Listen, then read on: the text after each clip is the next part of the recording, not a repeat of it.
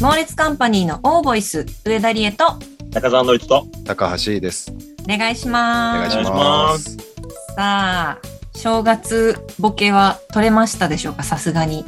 あんまりでも俺正月ボケってしないかな。うんあ、どうも本し当なでいす。かうん。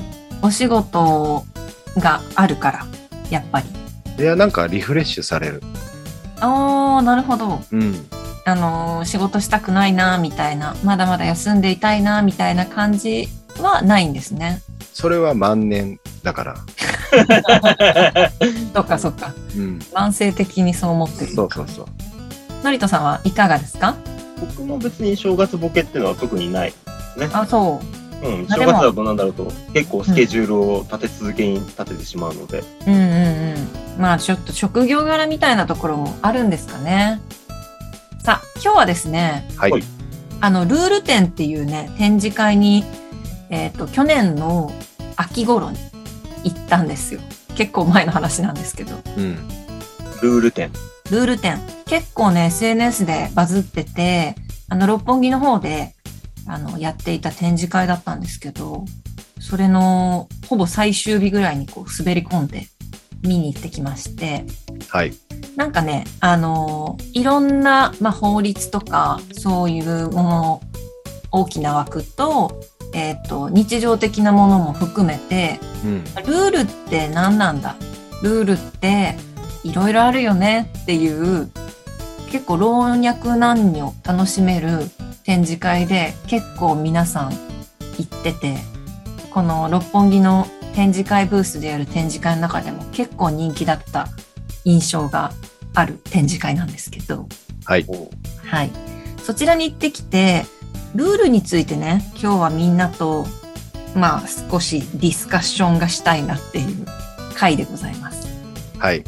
ちなみにルール展の、えー概要をねちょっとだけうん読み上げようかなと思います、お願いします。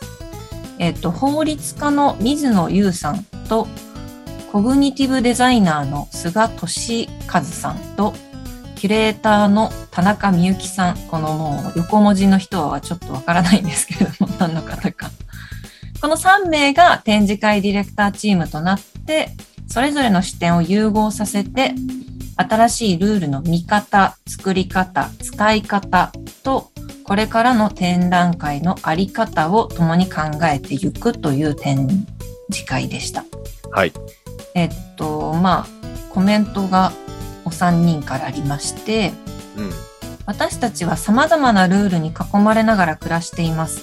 憲法や法律、社会基盤となる公共インフラや公的サービスから、当事者間の契約、合意、文化的背景に基づいた規則やマナー、家族や個人に無意識に根付く習慣、また自然環境の中から生まれた法則まで、えールールは多岐にわたり私たちの思考や行動様式を形成しています。そしてそれらのルールは今、産業や社会構造の変化、テクノロジーの進化に伴い、大きな転換を迫られています。私たちの社会とその未来の可能性は、よりオープンで豊かな方へ押し広げられているのではないでしょうか。うん。本展は日常の様々な場面で遭遇するルールの存在と影響を取り上げ、デザインによってどのように形作ることができるのか、多角的な視点から探ります。展覧会という小さな社会のあり方に揺さぶりをかける鑑賞のルールや、新たな創造のきっかけになる規制や規約の可視化、市民が社会課題の解決に取り組むシビックテックなどの仕組みづくりに着目します。来場者同士で意見を交換してルールを作ったり、投票したことが展示に反映されたり、会場内にあるものの配置を自由に動かしたりして、本展に参加することで、社会を構成するルール作りを体験することができます。私たち一人一人が未来を形作る一員として、ルールとポジティブに向き合う力を養う展覧会ですということですね。ルール点のルールがわからない。ルール展のルールを結構みんなで作っていくみたいな。で、ルール展は、まあ、私の見たことでざっくり言うと、結構やっぱり今、まあ、説明した中にも入っていたけれどもこう参加型みたいなところがあってそのルール点で、えっと初めは何の規則もなかったんですよ。来場者数の制限もないし来場した方が展覧会でおしゃべりしてても全然いいみたいな。へえ。別にその規則がない状態でスタートして7月にはいはい。そこから、やっぱりコロナ禍っていうのもあったんで、えっと、皆さん、まあ、2人とか、1人の方もいるし、2人の方もいるし、3人の方もいるし、バーって来た時に、やっぱり喋りながらこう展覧会を回っていく。うん。その中で結構なボリュームで声が飛び交ってた。うん。それが問題なんじゃないかってなって、ルールが追加されていく展覧会だったんですよね。あえて、そういう狙いあえてだと思います。えそうだから私たちの意見が、まあ、それも展示物に後半はなってたんですけどこういう意見をいただいたのでこういうルールにしますっていうのを展示していてルールの改正をみんなでしていくみたいな、え。うん。そういう意図もあったような展覧会 うん。ですごく面白かったんですよ。私はナミちゃんと行ったんですけどううんん。二人で見に行ったらもう会話が尽きないぐらいすごく有意義な時間だったんですけれども、楽しそうんう。うん楽しかったです。やっぱりね一人で行くより誰かと行った方がいい展示会だったなとはうん。思いましたね。なんかなんか、その二人さ、うんルールにうるさそうだもん。ルールにうるさいかな。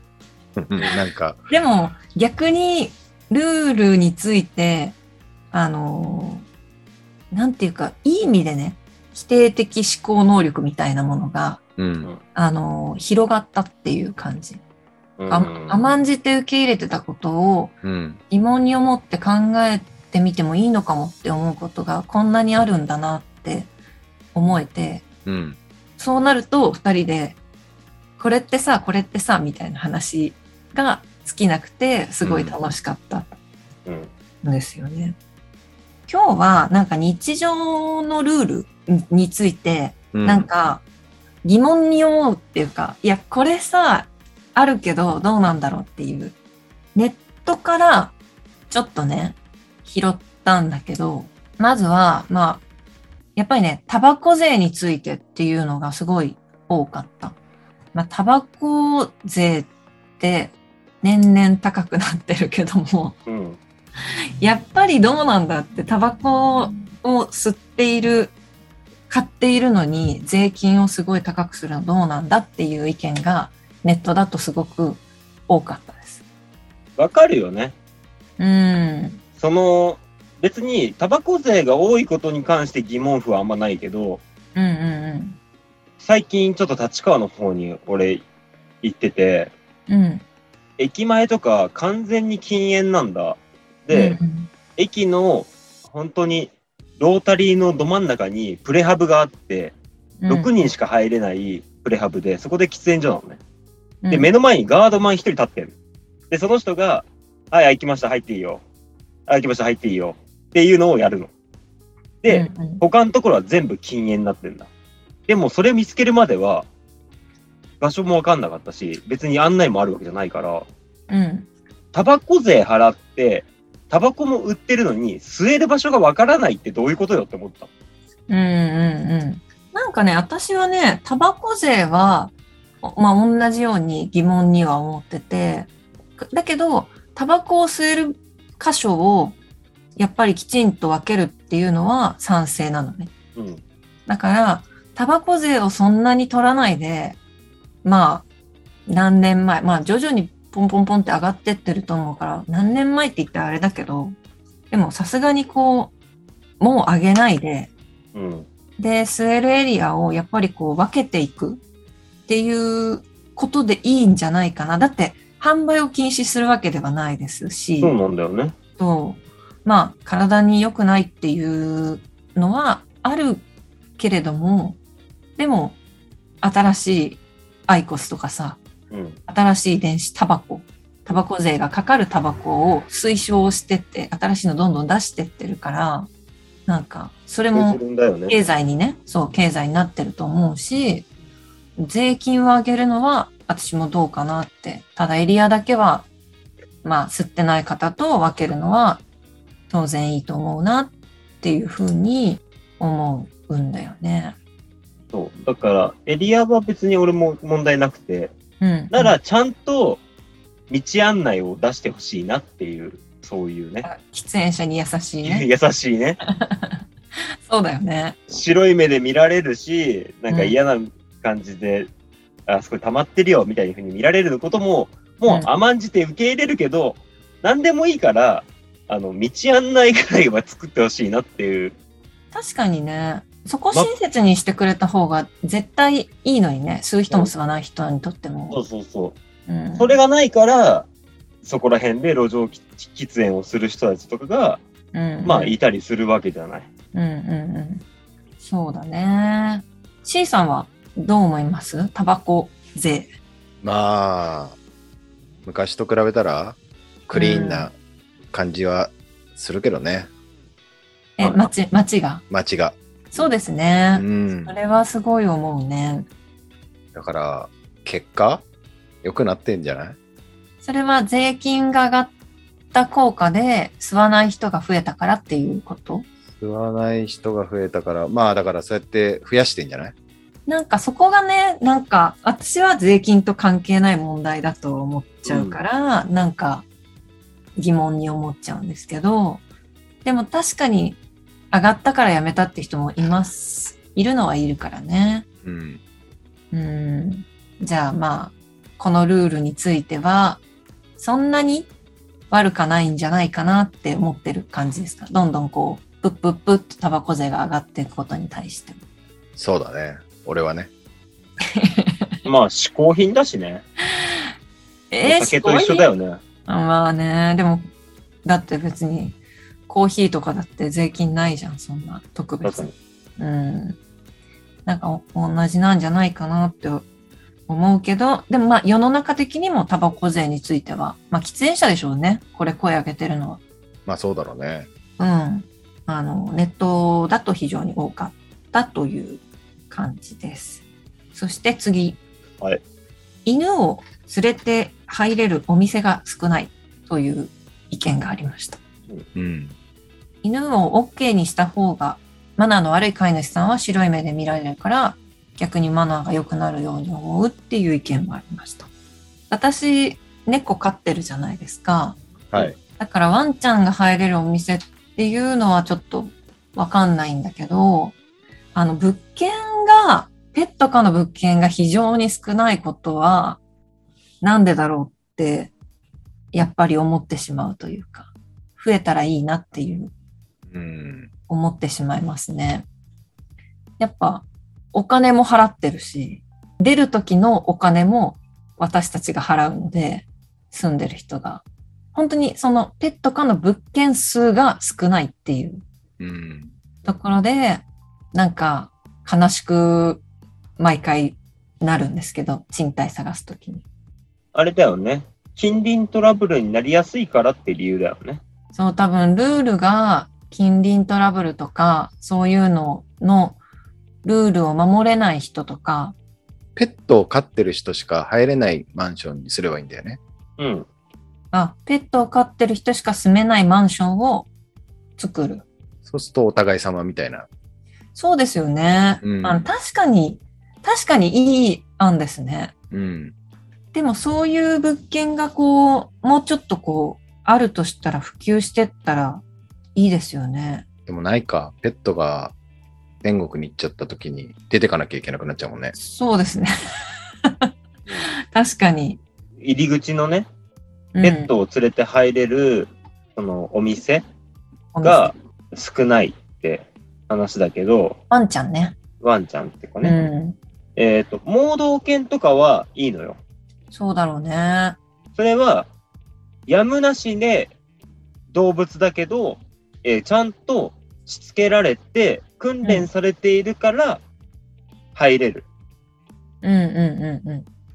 だけど、ペットはどういう訓練をしているとか、どういうしつけをしているかわからないし、うんうえー盲導犬ほど、えっ、と、毛の短いとか、毛が飛びにくい犬種じゃなかったりするじゃないうん。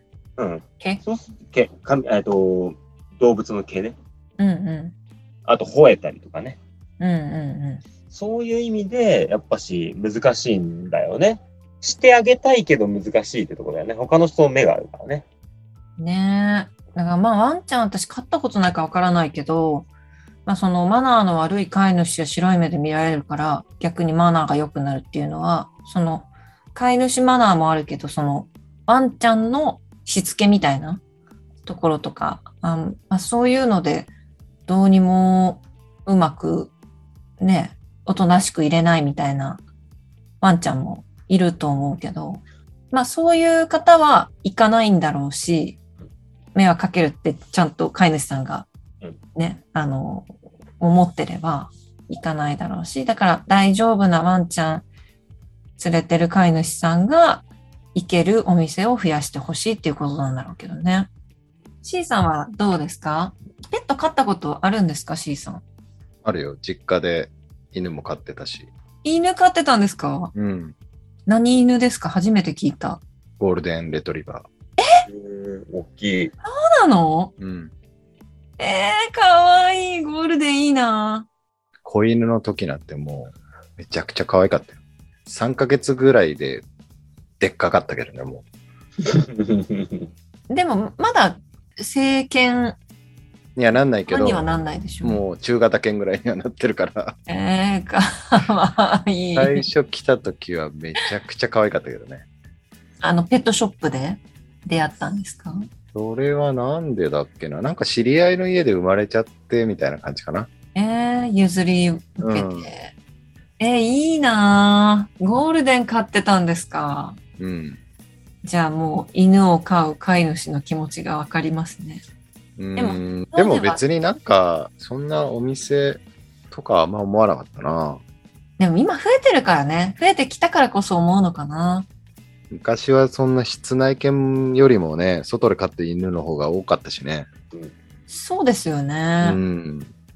外に小屋があってみたいな。うん。今はもう見かけないけど、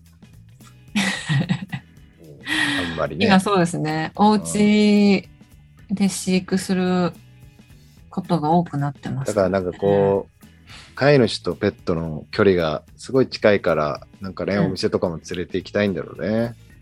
うんうん。まあいろんな面でそのネットとか、うん。えーもうそうテクノロジー系の発展もそうだし、ジェンダーもそうだし、うん。昔よりこう多様化うん。してきたからこそルールについて考えようっていうルール点ではあったんですけど、まあなるほど、ね。このうん、この意見も多分そうやって増えてきたからこそうんもっともっともっと欲しいっていう、でも普通にお店側からしたらね多分利益とか考えるとうん、難しいんだろうね。そうですねでもペットちゃんをすなんてそもそもそういう愛護の気持ちがあるオーナーさんじゃないとまずあんまりやらないのかなペット科のお店。そうじゃないまあ、というネットの意見がありました。おーは。はいい。で、さらっとじゃあ私が最近思った疑問2個ぐらいちょっと言いますね。はい。はい私ね、最近思ったんですけど、うん。脱毛とかエステとか、うんまあ女の人ならこう結構行く機会多いと思うんですよ。男性も最近は行く方いると思いますけど、まあその系統のお店にすごく多いんですけど、こう契約、ローン組んで契約みたいな。契約の前に個人情報を提出するんですよ、大体。うん住所とか、名前住所、生年月日、電話番号、メールアドレスみたいな。うん。それで、無料カウンセリングとかの、とか体験みたいな段階で、契約の前に個人情報を渡すし、ルールがどうなんだろうっていつも思ってて。 うん。要はその、契約するってなってから、個人情報を渡したいと個人的に思うんだけど、うん。で、きっと個人情報の取り扱いなんて厳しくもなってるし、きっとまあし信頼のあるね、お店さんならこう、契約しなかった人にはの個人情報はもう捨ててくれてると思ってるんだけども、なんかこのご時世、私は契約しないのに個人情報を渡すことがすごく嫌で、すごく嫌っていうかちょっと嫌で、ちょっとそれに関してどうなんだろうこのルールっていうふうに思ったっていうのが一つですね。あともう一つは、物件の更新費のルール。はい。なんか更新費について調べたのよね。そしたら、更新費って、家賃の補充ないし、前払い的な意味があるんですって。うんだとするなら、えっと、家賃を上げてほしいなって、私なんかは思うんです。でも多分、物賃貸借契約の物件っていうのは、ほとんどが、えっと、更新費を取ってると思うんですけど、1ヶ月分ないし2ヶ月分とか。そのルール、どうなんだって、更新費のタイミングでいつも思ってます。要はその、オーナーさんというか、大家さんへの謝礼みたいな、という感覚で、更新費を設定してる大家さんもいるみたいなんですけど、まあだとしたら高すぎるし、思っちゃうっていうのが私の疑問。うん。個人情報の点と、あと物件の更新費については、なんかルール変えてほしいなって、最近、これテーマにしてからちょっと思ったことなんですよね。結構そんな普段からそういうのに引っかかって生きてるんだね、りえちゃんって。たくましいよね。たくましいですか いや、そんな適当な感じで言わないでくださいよ。いや、たくましいなと思いますよ。そういうの全部俺も、そういうもんなんだもんね、つって終わらしちゃう俺。えー、統計的に言うと日本人はやっぱり合に行っては合に従えの結構タイプが多いから、あまりこう疑問視しない発言しないっていうことはあるみたいですけどねうん。だから多分ルール店に行って少し考えるようになったんだと思いまなるほどね。す、うん、年末にさ、免許の、の更新に行ったんだけど、うん。うん、俺ゴールドだから5年に1回の更新なんだけどさ、おーそうなんですねゴールドはでさ、あのーまあ、免許できるまでの間にさ、ビデオ見るじゃない。5年でこんなに変わるかなっていうぐらい、交通ルール交通ルールというか、なんか世の中、ああ煽り運転とか、ドライブレコーダーとか、うんうんうんうんなんかそういうのが、今まで見たことなかったんだけど、そうですあねこんな変わるんだと思って、後部座席のシートベルトとかもはいはいはいはい知ってたけど、なんかやっぱ更新って大事だなと思った、俺は。いや、確かに5年変わりますよね。変わってたね、だいぶ。だから交通ルールもやっぱルールの改正を重ねて、うん。それに伴って教習所とかもやっぱ変わっていきますよね、ルールがね。そうだね。うん。だいぶなんか興味深い VTR だったね。えー。まあ相変わらずさ、だろう運転とかもしれない運転とかもあるんだけど、うんうんうんうんうん。事故の、あのー映像って流れるじゃない。うんうん。が全部ドライブレコーダーの映像だったり、うんうんうんうん。こんなのなかったなと思って。そうか。リアルなんだよね、だから。いや、そうですよね。昔ってなんかさ、なんだろう、なんかシミュレーションみたいな事故映像だったけども、完全にドライブレコーダーがもうすげえヒヤッとして、うんうん。なんかちょっと本当改めようと思ったね、車の運転を。いやー、いいですね。うん。更新をきっかけにやっぱ気が引き締まりますね。うん。ドライブレコーダーなんかはでも5年以内じゃないですかこんなにみんなそうだ車ね、ド持ラっイてブるレ方コーダーで事故映像、リアルなのが流れるなんていうのは、ここ最近だろうね。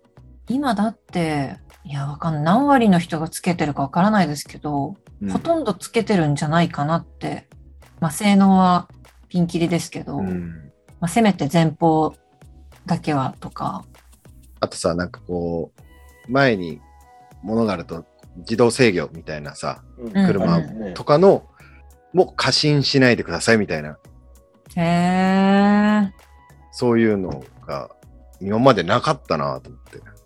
んだちなみに私、何年前、ちょっと何年か前に免許取りましたけど、はい私、取った時に、取る人に向けて、免許の返納の話あったんですよ。まあ、さらっとですけど。いくつぐらいになったら返納を推奨してますみたいな。はいはい。それって、 75回ね。そう、あの、お二人が、まあ、取った時って記憶がないかもしれないけど、まあ、返納システムないからね。結構、そうなんだ。あのひどいかも返納したらなんかもらえるみたいなのないよ。あ、そうか。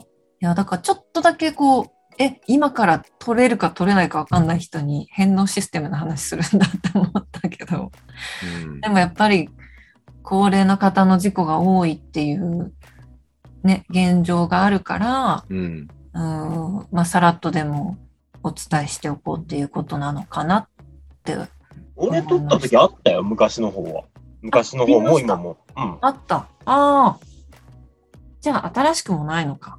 そうだけど、多う分ん今ほど言わなかった気もする。うん。し、えっ、と、今の方が、あのー高齢者マーク、うん。もうつけましょうねっていうようなノリになってて、昔はそこをあんま強調しなかったけど、今の方が強調されたなっていう印象かな。うーん。やっぱそうなんだ。お互いに身を守るためにしましょうよっていうスタンスに変わったのはなんかでかかったかなっていう。まあ、そう考えると、やっぱ年々、まあ、5年も経てば結構変わるか、やっぱ。うん。 5年もうすぐ俺は10年30年経とうとしてるからね。そうですよね。免許取ってから。そうだね。原付取ってからは30年経ったからね。おうでもやっぱり車改めてね危険な乗り物便利だけどいや、怖いね。怖いから、うん。タクシーの運転手さんとかできちんとあのシートベルト着用お願いしますって言ってくれる方の方がなんか運転に信頼できていいですけどね私なんかは。 そうね。